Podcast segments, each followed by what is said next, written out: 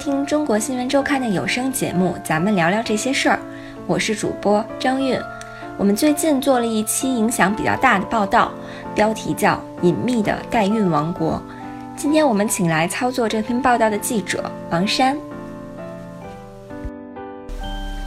Hello，大家好，我是那个中国新闻周刊科学组的记者王珊，然后很高兴跟大家一起分享我们二零一七年第六期的这个封面文章《隐秘的代孕王国》。嗯，我们欢迎王珊做客我们的节目，咱们聊聊那些事儿。那么王珊，咱们就是我们周刊为什么会对代孕这个话题感兴趣呢？嗯。当时刚开始做稿子的时候，是因为我们有设计了一组选题，是关于这个中国的这个不孕不育状况的。在当时的时候，就觉得这个不孕不育率是在不断增长的，是一个非常大的这种现象。嗯，所以考虑到那个代孕，它是作为不孕不育出现的一个后果，所以我们觉得它应该纳入这个稿子中作为一个部分。嗯，呃，然后进行一个相应的采访。结果在采访的过程中，就觉得。哇，原来这个代孕这个产业比我们想象的要大得多。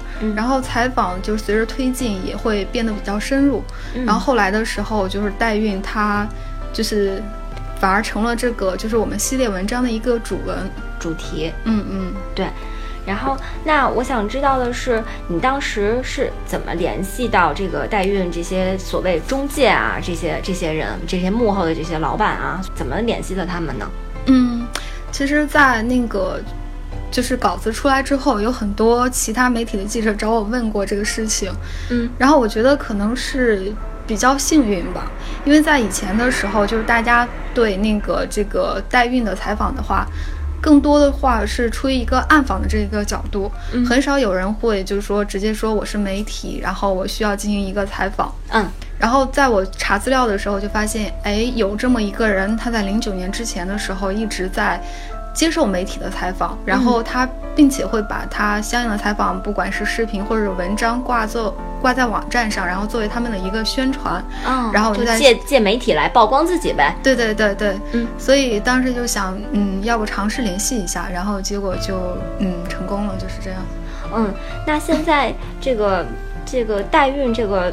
产业吧，现在是一个产业链了。说，那它这个状况是什么样的呢？就是代孕这个整整个产业链，能简单介绍一下吗？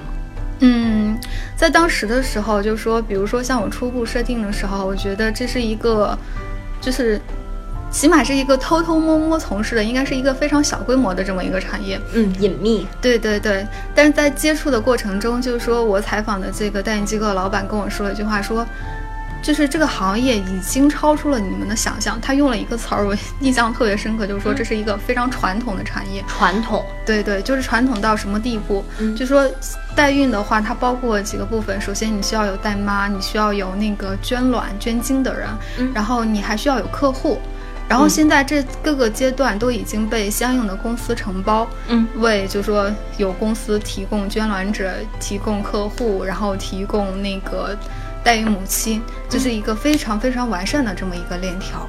嗯嗯，那你刚才提到代孕母亲，我在看这组稿子的时候，给我印象也挺深的。就是我感觉这个代孕母亲是一个比较奇特的存在。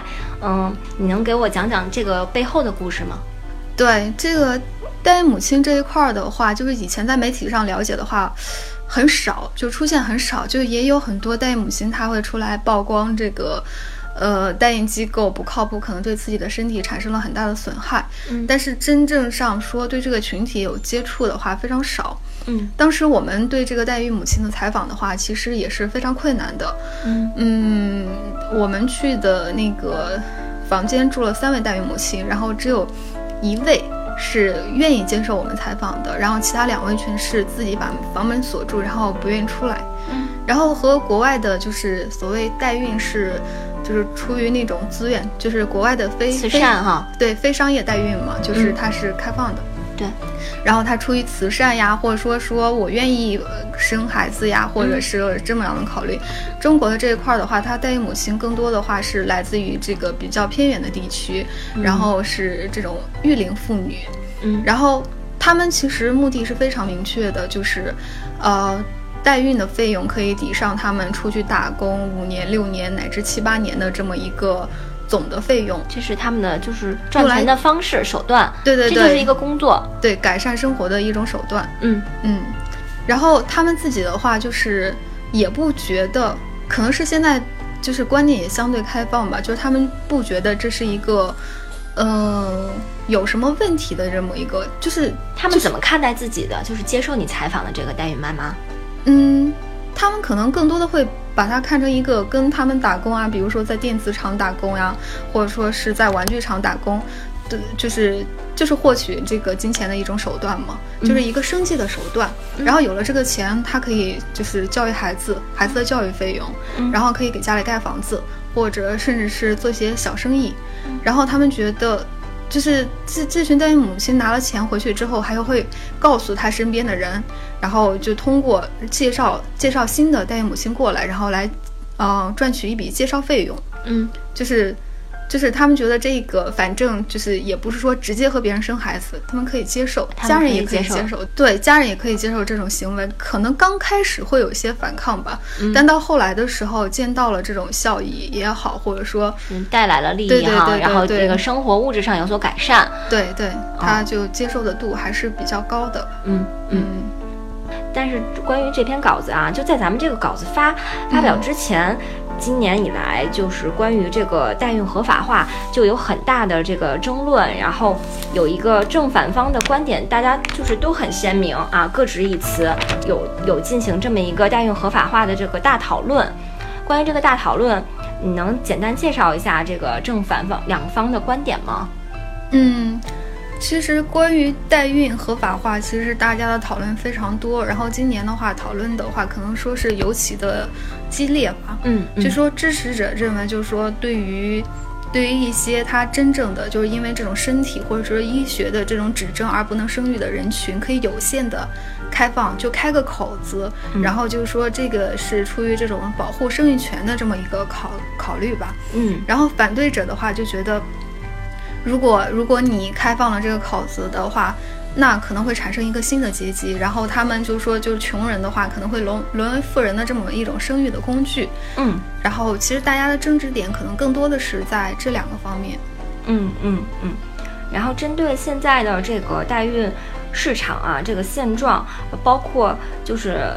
就是我看你文章有写到说，二零一三年中国人口协会发布的那个数据嘛，嗯，说现在中国不孕不育的那个患者已经超过了四千万，嗯，是吧？然后这是一个很庞大的数字，并且说在未来五年内呢，这个发病率还会提升啊，然后这个患者要这个这个数字会将将超过七千万啊。但是你也说，就是这个代孕，它这个只有百分之九十九的人这个寻求这个代孕，它是是因为不不孕不育。嗯，对吧？那剩下百分之一，那就是怎么说？就是呃，不想自己生，然后想花钱找人生。呃，就是可能各种理由都有吧。然后有的是自己不想生，然后不想承担这种怀孕的风险，然后会去去找人去生。然后有有的就是可能更多的有有有比较搞笑的例子，就是说，比如说丈夫娶了个小三，然后生了一个孩子，然后原配她看不过去。